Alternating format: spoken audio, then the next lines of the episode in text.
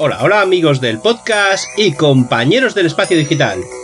Bienvenidos a una entrega más de Tenemos hambre, el único programa del multiverso que dedica el tiempo que le sale de los huevos a contaros millones de movidas didácticas para la puta vida moderna.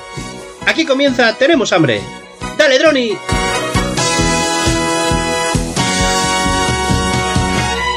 Una cigarra, cigarra, cigarra, cigarra. Muy buenas a todos, ¿qué tal? Bienvenidos a un episodio más de Tenemos Hambre Podcast. Con batidos de naranja y de limón. ¿Qué tal? ¿Qué tal estáis, mi gente? ¿Qué tal me escucháis? Cigarra, cigarra, cigarra.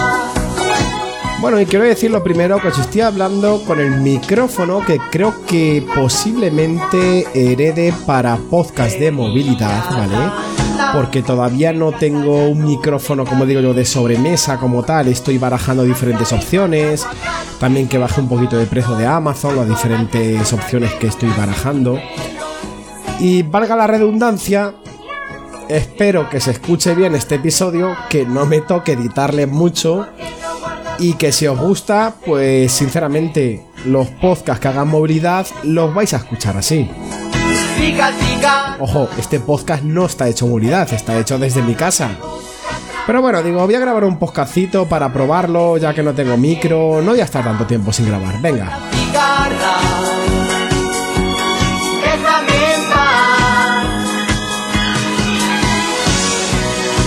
Y bueno, es que en el día de hoy, como habréis escuchado ya en el título, vengo a hablar de lo que es para mí el cliente tipo. O más bien, lo que los establecimien- establecimientos han creado como clientes tipo. Y ya no solo de, de tiendas online, de supermercados, sino en general de todo tipo de comercios.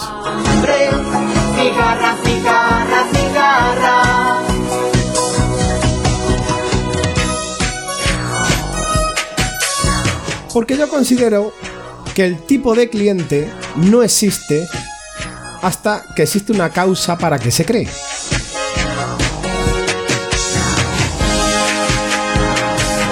Y vamos a hablar un poquito de, bueno, de Amazon, Corte Inglés, Carrefour, a ver, en general vale para todo, ¿vale? Pero puede valer para, para bares, para, para talleres, para una peluquería, vale para todo, ¿vale? Vale un poquito para todo. Luego os quiero hablar un poquito también de. Volviendo un poquito al tema de los seguros de hogar, ¿vale? Porque han contactado conmigo diferentes oyentes durante estas dos últimas semanas. Y os voy a dar una serie de tips de cómo aperturar un siniestro, aunque ya hice varios podcasts sobre el tema de seguros de hogar. Pero creo que es algo muy importante para cualquiera de vosotros cuando vais a aperturar un siniestro en el seguro de hogar.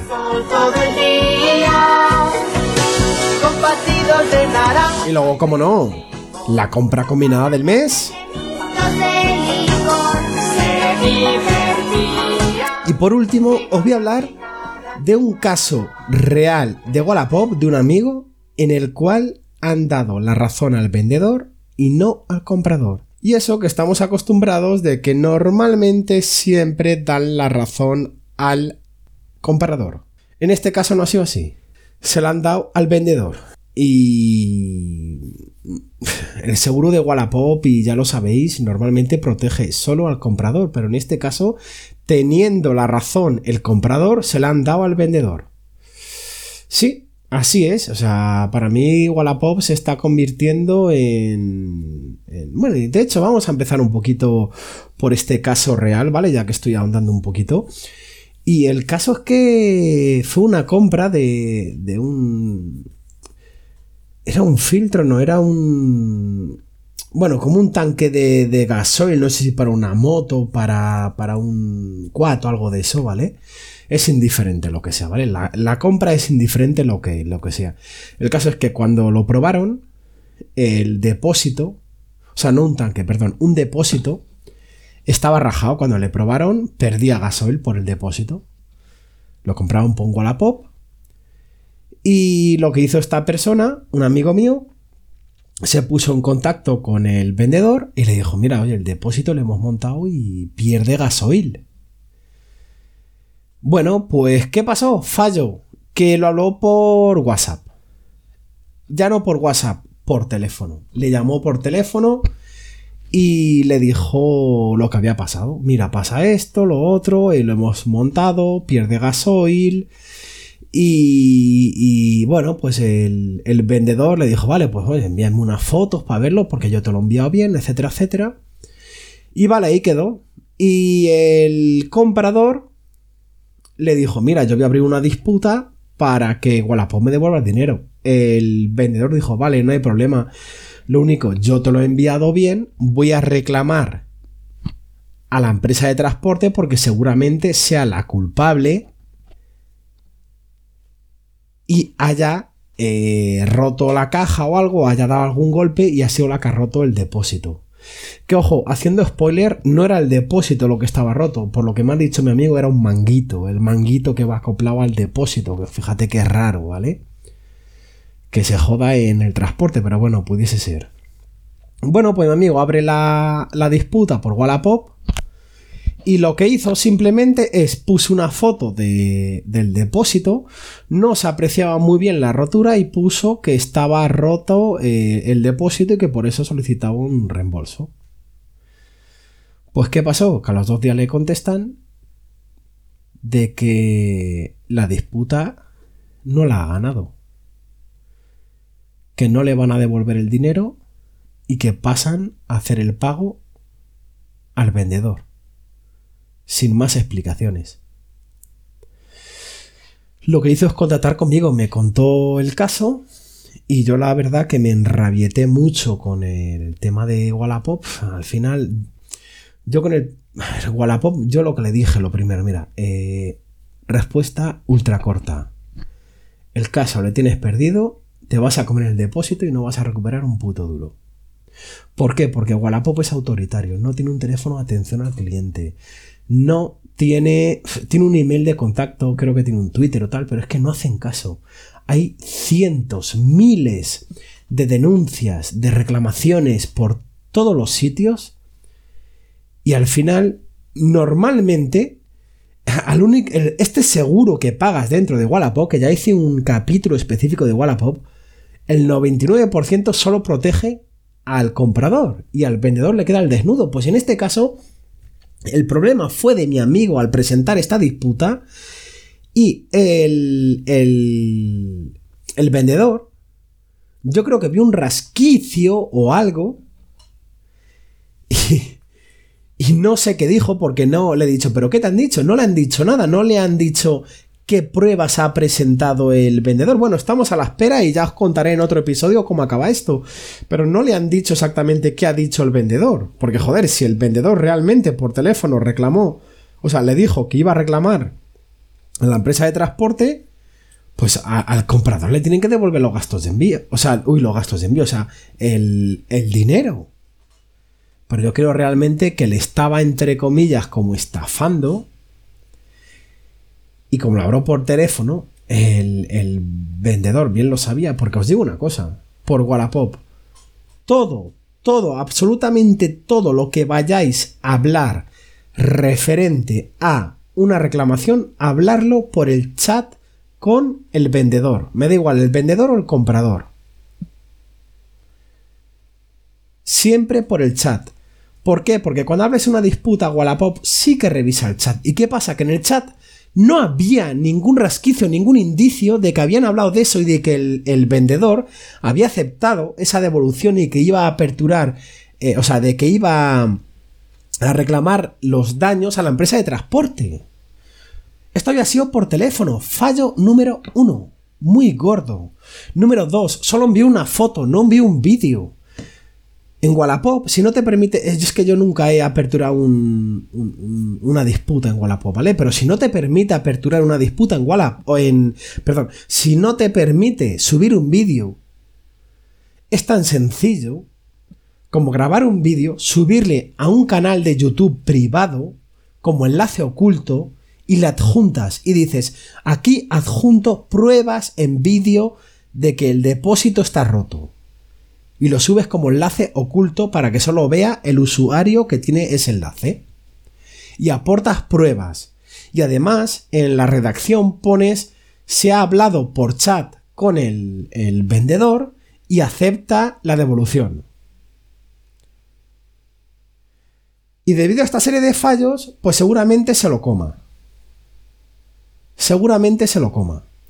Yo lo que le he dicho, mira, habla por email, preséntale eh, eh, el problema que no tiene una grabación de la llamada, pero bueno, las pruebas que tenga por WhatsApp, preséntale, porque sí que tiene un vídeo, pero no, no, no le presentó en Wallapop. Digo, preséntales el vídeo por el email, etc. Luego contratas por Twitter y si no, pues al final, pues en la OCU, en consumo, lo que sea. Pero al final lo que ha sido ha sido una mala una mala presentación de, de, disconformidad, de reclamación en Wallapop. Y me decía mi amigo, no, es que yo pensaba que era como con PayPal. Vamos, como con eBay. Que el, comprador siempre tiene la razón. Sí, digo, sí, en Wallapop también. Digo, pero el problema que has tenido, que has presentado una mala reclamación. Digo, como has presentado una mala reclamación, digo, esto pasa como con todo. Digo, en AliExpress, si presentas una mala reclamación, la vas a perder. Y esto que valga en general eh, para todos vosotros, para cualquier tipo de reclamación, de disputa que vayáis a hacer. Y ojo, fuera Amazon y fuera PC Componentes, ¿vale? Porque estas empresas trabajan aparte, pero sea en eBay, sea en, es que me da igual la tienda. Cualquier tipo de. Eh, sea mil anuncios, sea una tienda de segunda mano, sea Cash Converter, sea, sea lo que sea. Siempre, si hay un, un sistema de chat de la propia aplicación, de la propia plataforma, todo siempre reflejado en la propia plataforma. O si es por email, si solo tiene un email de contacto, siempre por ese email oficial. Y cuando vayamos a presentar pruebas, fotos claras, vídeos claros, y si no nos permite la plataforma subir vídeos, en las notas ponemos aquí os dejo un enlace directo de YouTube para que veáis un vídeo de que no funciona bien, de que está roto, etc, etc. ¿Por qué digo esto? Porque con esto nos aseguramos siempre ganar el 100% de las disputas que presentemos. Y eso estoy hablando esto porque sé que hay gente, bueno, incluso eh, vosotros, mis oyentes, sé que contratáis conmigo y muchas veces cometís errores al, presentar la, la disputa, la reclamación, me da igual lo que sea, ¿vale? Y la perdéis por, por, por temas así. ¿Vale? Así que recordad, siempre, esto es un caso real en Wallapop, pero sea Wallapop, sea mil anuncios, sea lo que sea, exceptuando Amazon y PC Componentes, siempre recordad lo que he dicho. Y ahora, bueno, vamos a volver un poquito al, guion de lo que son los clientes tipo, ¿vale? Y yo considero que, que al final, sobre todo Amazon y Corte Inglés, ha creado un cliente tipo. Amazon ha creado el cliente tipo que compra 5 productos y después se queda uno y devuelve 4. Y ahora Amazon está haciendo una política para que no hagas devoluciones. Y habrá gente que se echa las manos al cielo de joder, ¿cómo compras cinco productos y solo te quedas uno? No, es que Amazon lleva muchos años haciendo esa política. Es que Amazon eh, ha permitido hace años abusar, estafar, engañar y ahora está poniendo métodos para evitarlo muchísimo pero es que ha creado, ha creado a ese cliente tipo. Fuera de tema de estafas, de todo esto, vamos a centrarnos en, en, la raíz del podcast, en el cliente tipo. Amazon ha creado el cliente tipo que, se quiere comprar algo. Bueno, es que lo sigue fomentando. O sea, ahora mismo hace. Ya hice un podcast de ello. En ropa tiene lo de compra. No sé si eran 5 o 7 productos y paga después. Y ya te envían la etiqueta de devolución.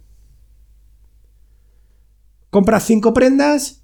Quédate lo que quieras y si no quieres nada, es que no te voy a cobrar nada. Directamente lo devuelves en menos de 7 días y no te cobro nada de tu cuenta. En otras cosas, por ejemplo, me da igual, telefonía, auriculares, lo que sea.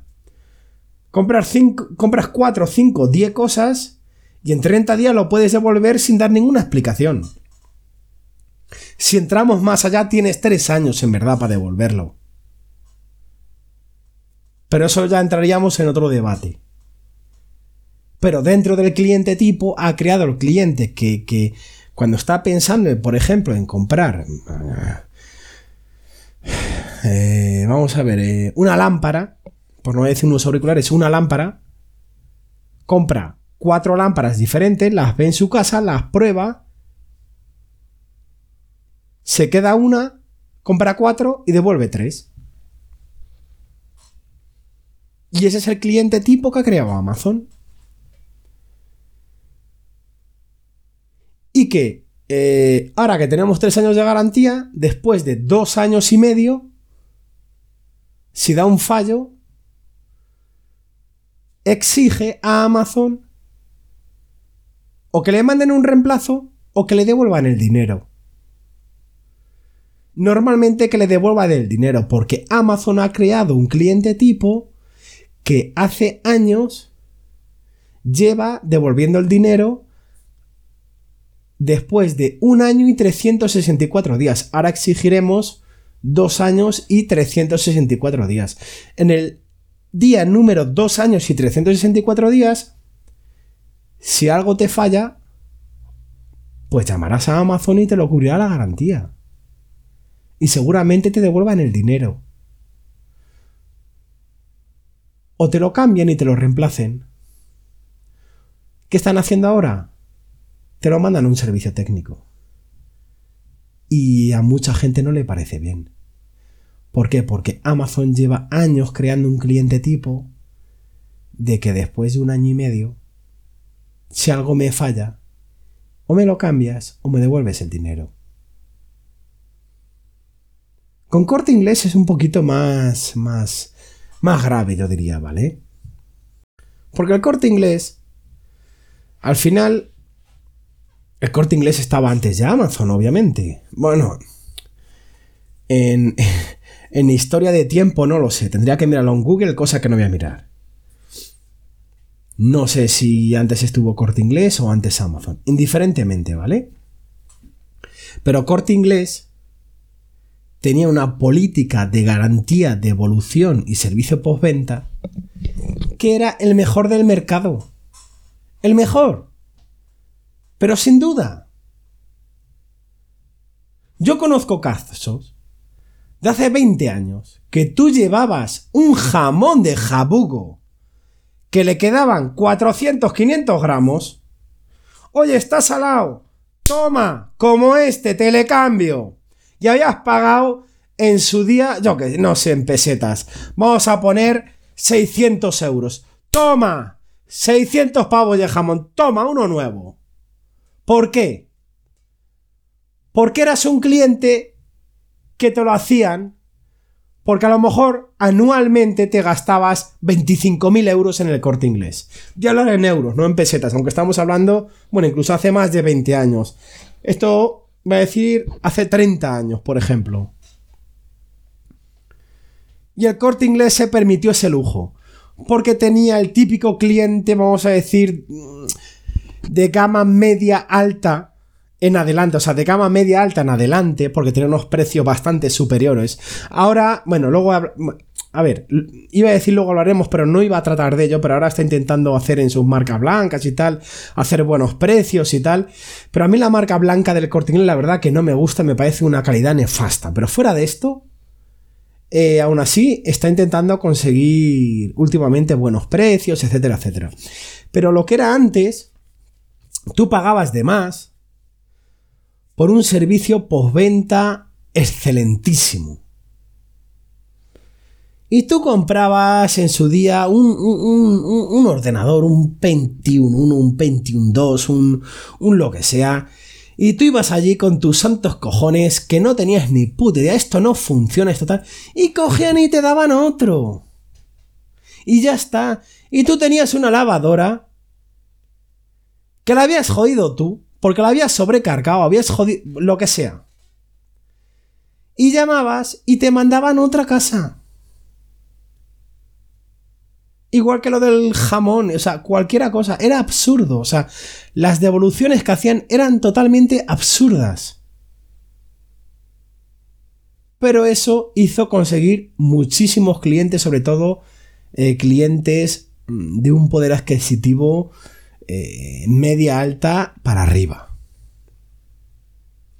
Y eso con los años, a lo largo de estos últimos 30 años, ha creado un cliente tipo. El típico cliente ahora de, eh, vamos a poner de 55, 60 en adelante de años, que ahora se compra un iPhone, el último iPhone, el último Samsung S23 Ultra, que le va a usar para llamar a su nieto y para escribir un WhatsApp, si es que sabe, y no se sabe la cuenta de Google, y va a ir allí y va a decir que no funciona. ¿Y qué exige? Que le cambien el teléfono. No tiene ni idea del teléfono, pero él exige que le cambien el teléfono. ¿Por qué? Porque hace 25 años compraba una lavadora, no le funcionaba y se la cambiaban. Y es lo que exige. Este cliente tipo le ha arrastrado, le ha creado el corte inglés. Ya está. Y a día de hoy, yo creo que sigue conservando. A ver, a día de hoy, Corte Inglés sigue siendo, eh, en términos de tiendas físicas, de los mejores servicios postventa y de garantía. Pero ha perdido mucho, o sea, no tiene nada que ver con antes. Igual que Amazon. O sea, en tiendas online, yo creo que la única que va para arriba en servicio garantía postventa es PC Componentes.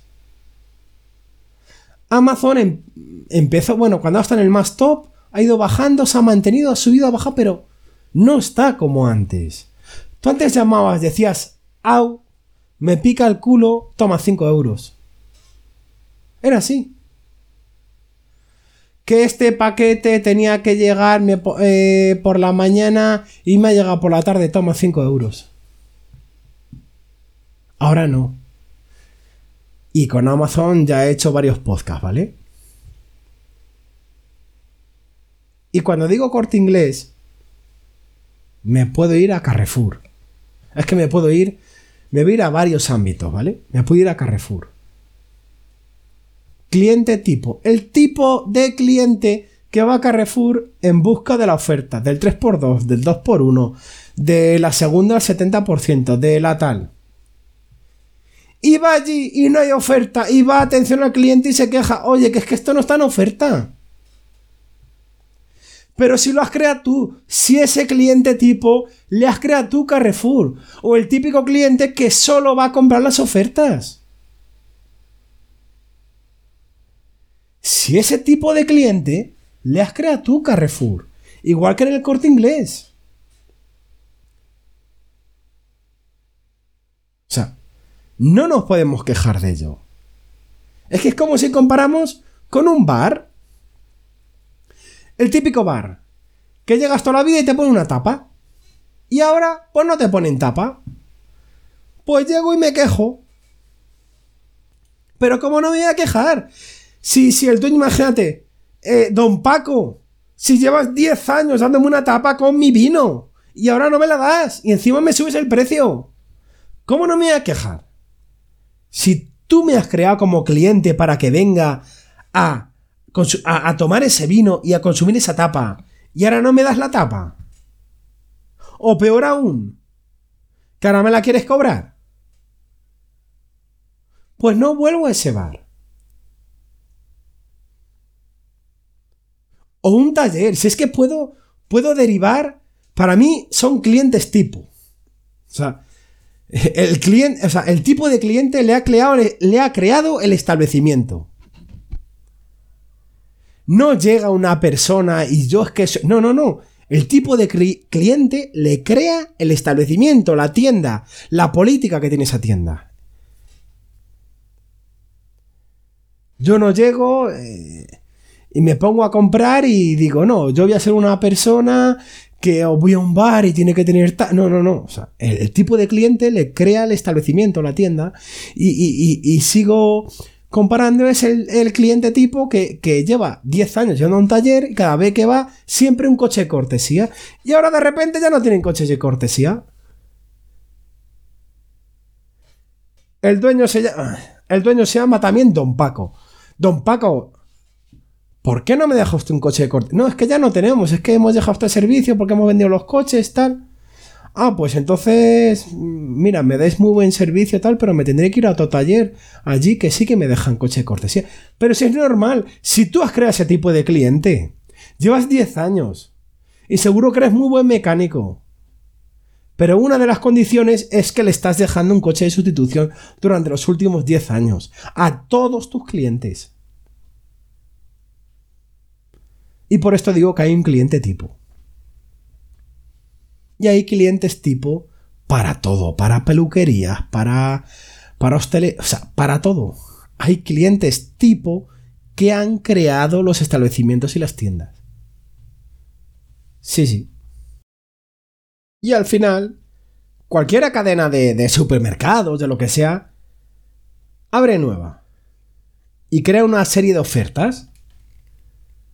Y todos los lunes saca ofertas al 50% de tal. Pues crea un cliente tipo que todos los lunes va a ir a por esas ofertas y posiblemente no vaya por nada más. Es cierto que muchos de esos clientes se quedarán y comprarán muchas más cosas en ese supermercado. Pero muchos clientes serán cliente tipo que solo va a comprar esas ofertas. Pero no nos podemos quejar de ese tipo de cliente. Es a lo que voy. Es la razón de este podcast. Que no nos podemos quejar del cliente tipo que solo compra ahí por eso. Porque lo ha creado. O sea, eso lo ha creado ese comercio, esa tienda, ese supermercado, ese taller, ese bar. A eso es a lo que voy. Si yo voy a un bar y siempre han tenido en el grifo de cerveza Estrella Galicia y ahora me pones Cruzcampo, perdón, he dicho cerveza, y ahora me pones... no, eh, he dicho cerveza. Ahora me pones Mau, pues a lo mejor llevo toda la vida yendo porque tienes Estrella Galicia. Y porque me has puesto una tapa. Y si ahora me vas a poner Cruzcampo, no me pones tapa y me cobras, o me cobras, me pones una Cruz Campo y la tapa vale unos 50, pues no voy a ir. Y la, y la, gente dirá, no, eso no es un cliente tipo. Es que, joder, te han cambiado la marca de cerveza y ahora la tapa te la cobran. Sí, también. Pero yo lo considero que es un cliente tipo, que solo iba a ese bar por eso. El tipo de cliente era ese y ahora lo ha perdido. Para que me entendáis con esta última comparación, ¿vale? Bueno, y no os quiero aburrir con el tema de los clientes tipo, y antes de irme, ¿vale? Os quería hablar del tema de los seguros de hogar, ¿vale? Porque he recibido en estas dos últimas semanas creo que tres, no, cuatro mensajes, porque el último fue de... ¿Cómo te llamas? Perdona que se me olvida. Miguel, ¿vale? Tengo algún mensaje más, pero el último ha sido de Miguel, ¿vale? Y digo, bueno, ya lo comentaré en un podcast, no su caso, que sí luego lo voy a comentar por encima. Pero el tema de la apertura de un siniestro, yo esto lo he contado ya en varios episodios, por favor.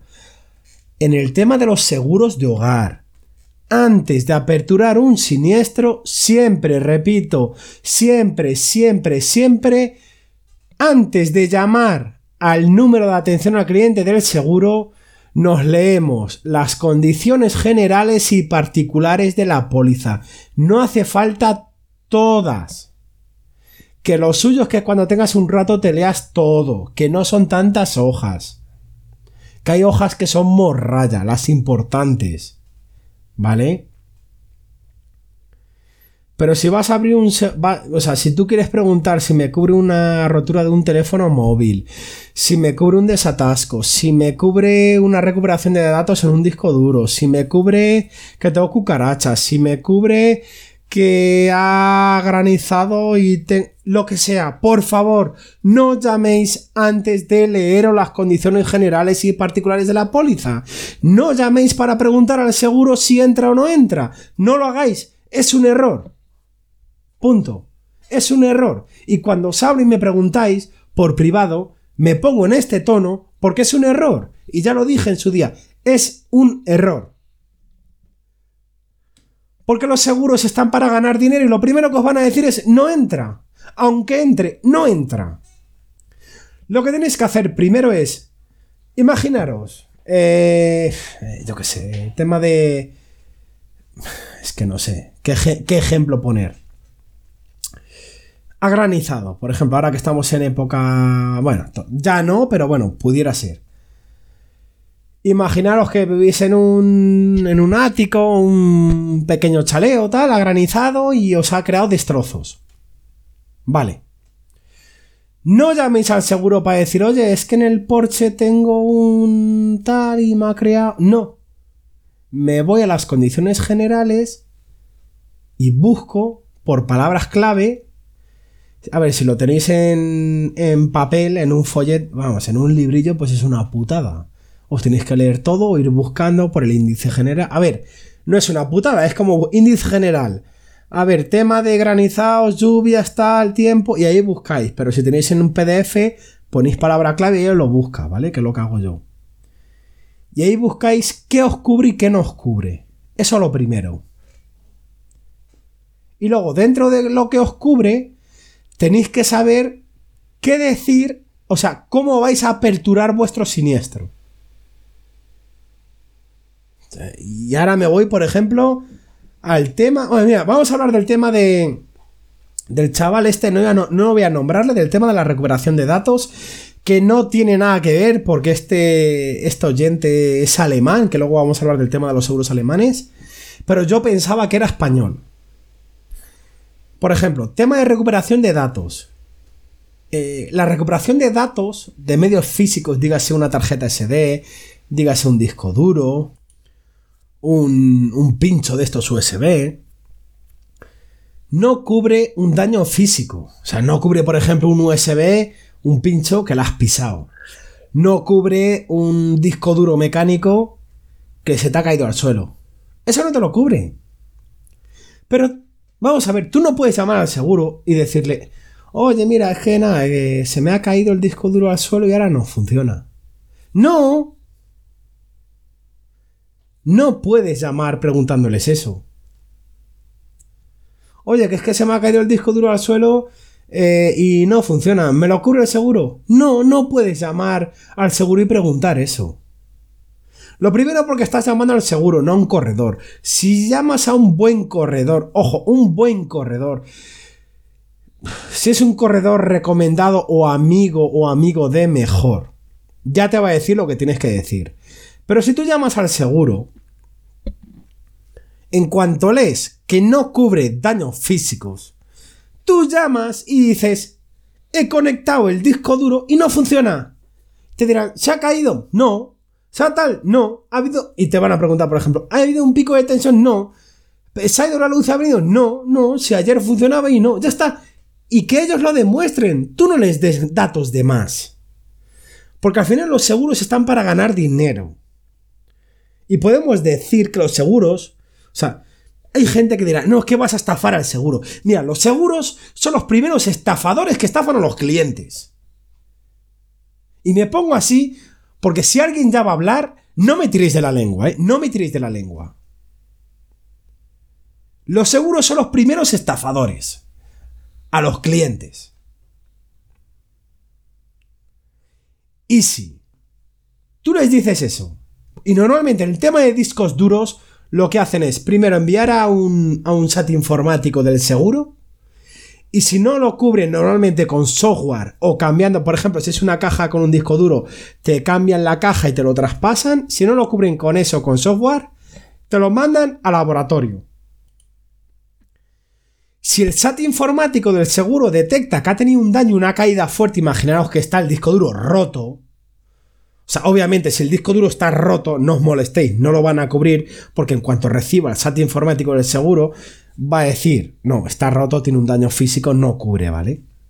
Pero si no está roto, no tiene daño aparente por fuera, normalmente te lo van a cubrir, porque lo van a enviar a un laboratorio. Un laboratorio que es una empresa externa. Y aquí es lo que quería ir, ¿vale? Eh, la cuestión de por qué quería comentar este caso para todos vosotros. Cuando lo manden a la empresa externa, ese laboratorio, ese laboratorio está para ganar dinero. No está para abrir y decir, no, mira, es que estoy viendo que esto ha sido por una caída y entonces, como dentro de las condiciones que tenemos tú y yo, los daños físicos no cubren, y es una caída, pues nada, mira, he gastado tiempo y dinero de un operario, te lo devuelvo y se lo devuelves al cliente, porque a ti el seguro no te va a cobrar nada. No.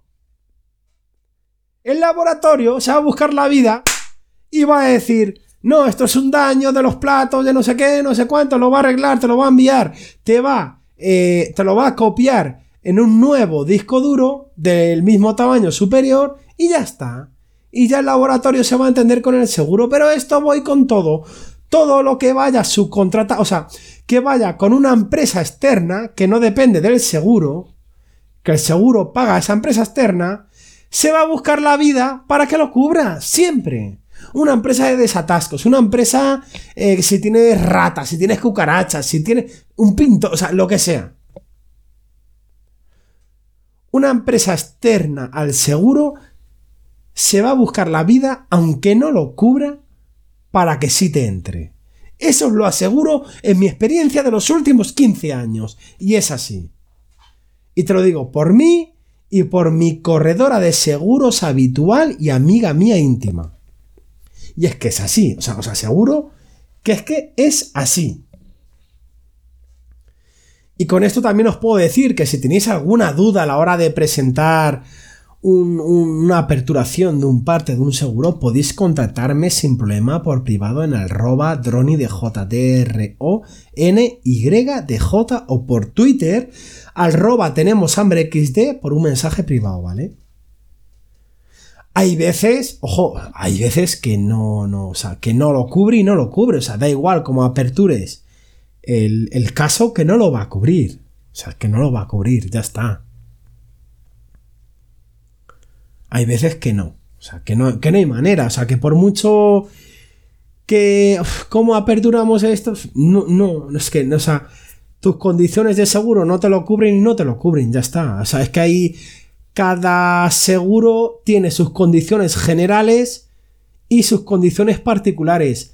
Y si no lo has asegurado, pues no te lo cubre. Y, y aunque parezca que está cubierto, pero no. O sea, es que hay que leerse el seguro.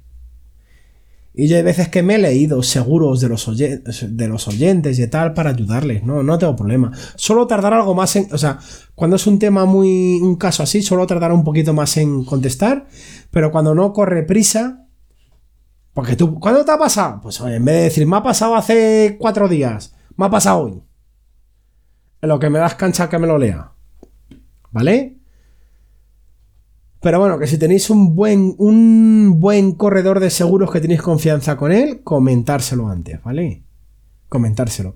Y si el corredor os dice, pues es que esto te van a decir que no cubre tal, decírselo. ¿Y podríamos hacer para que cubra? Decírselo al corredor.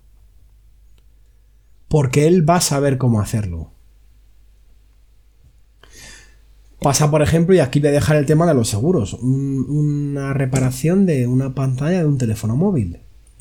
¿Pensáis que aunque no tengáis la cobertura no está cubierta? En muchos seguros, bueno, la mayoría, el 80% no cubren ahora reparación de pantallas de teléfonos móvil. ¿Y pensáis que no está cubierta? Si tú llamas a tu, mira, si tú llamas a tu corredor os voy a poner un, una prueba. Si tú llamas a tu corredor y le dices, oye, mira, pues que se me ha caído, vamos a ver, esto es una manera... Vamos a, vamos a llamar de estafar el seguro. Porque no es un caso real. ¿Vale? Pero si tú llamas a tu corredor y le dices, eh, se me ha roto la pantalla del teléfono móvil, ¿me lo cubre mi seguro?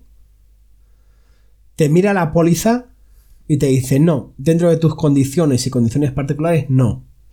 Y tú le preguntas, ¿pero hay alguna manera de que me lo cubra el seguro? Si te dice que no,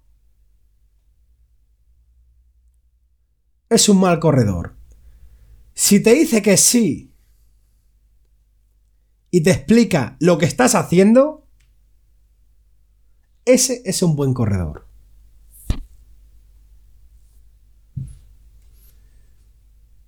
Y ya digo, habrá gente que diga, es que estás estafando al seguro. Los primeros estafadores son los seguros contra los clientes. Punto número uno. Y el que quiera entrar en debate, tiene mi privado. Y si quiere cualquier día en directo, que entre y hable conmigo o grabe un podcast conmigo y entre en debate con él. Y bueno, antes de irme, eh, vamos a hablar de, de, lo último, ¿vale? La compra combinada del mes, que recuerdo cómo se llamaba los oyentes. Bueno, no, recuerdo, me han contactado oyentes. Oye, que voy a comprar, voy a comprar y dime que tengo varias cosas en compras combinadas y no sé qué comprar. Recomendé varias cosas, pero bueno, realmente para los oyentes como general quiero recomendaros algo que me ha sorprendido muchísimo y es una linterna, un frontal, una, una, linterna frontal de estas de cabeza que tiene una, una cinta, ¿vale? Que va en la cabeza y tiene doble luz, una COP y otra LED. Se puede encender solo la COP con tres niveles de intensidad, el nivel máximo es de logos, o sea, superior a la linterna COP oficial de esta de 2 euros, incluso menos. Y luego tiene un focalizador LED. Puedes encender dos a la vez. Salió por 2 euros. Os voy a dejar el enlace en las notas del podcast. Ahora no sé lo que vale. Viene sin pila. Lleva una pila el modelo 20... Espera que os lo busco. Vale, he tenido que parar un momento aquí la grabación. Eh, viene sin pila y el modelo es... La que viene es la 18650 que vale 2-3 euros en AliExpress o la podéis comprar, a lo mejor la tenéis en casa por ahí, que es una pila de estas un poquito más grandes recargables, que vale igual 2-3 pavos, o sea, con la pila si la compráis aparte os sale por 5 euros. Es impresionante, o sea, he tenido yo frontales COP, pero ninguno como estos. O sea, es que es... Le he probado aquí en casa todas oscuras.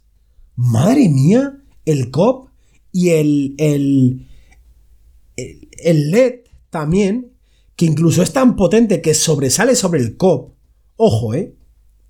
Impresionante. Os dejaré el enlace en las notas del podcast. Bueno amigos, habéis llegado hasta aquí, gracias por escucharme. Os recuerdo métodos de contacto en Telegram, cualquiera cosita, arroba dronidj, ¿vale? Es eh, arroba D-R-O-N YDJ, Twitter, arroba tenemos hambre XD, y luego ya sabéis que normalmente todos los días comparto chollos en mi canal de chollos arroba los chollos del hambre. Si tenéis alguna pregunta, alguna disconformidad, disputa, ya sabéis que lo bueno que tenéis que si estáis en este canal, si os llega un producto más, si os llega lo que sea, tenéis mi soporte personalizado y la disputa garantizada. O sea, no, o sea, comprar con seguridad todo lo que yo pongo en el canal de Chollo, porque si os llega mal o tenéis algún problema, la disputa la tenéis ganada, ¿vale? Bueno, mmm, quizás estéis esperando a broma telefónica, no la voy a dejar porque ya me he extendido demasiado en este podcast, pero os digo, estoy trabajando, estoy editando la segunda parte del Troll Center épico. Y además tengo alguna bromita telefónica por ahí, alguna cosita, pero bueno, ya os dejaré, ya sabéis que os dejo perlitas. Y hay veces que os subo un episodio que es solo broma telefónica. Bueno, eh, este 2023 es un poquito diferente, el 2024 será otra cosa. Así que como este es, tenemos hambre podcast, hago el podcast que me da la gana realmente. Así que os prometo que en un futuro tendréis segunda parte de Troll Center Épico y bromas telefónicas, un random, un mix de bromas telefónicas, un podcast exclusivo de bromas telefónicas. Así que sin más preámbulos me despido y de verdad, gracias por escucharme y nos vemos en el siguiente episodio. Un abrazo familia. Chao, chao.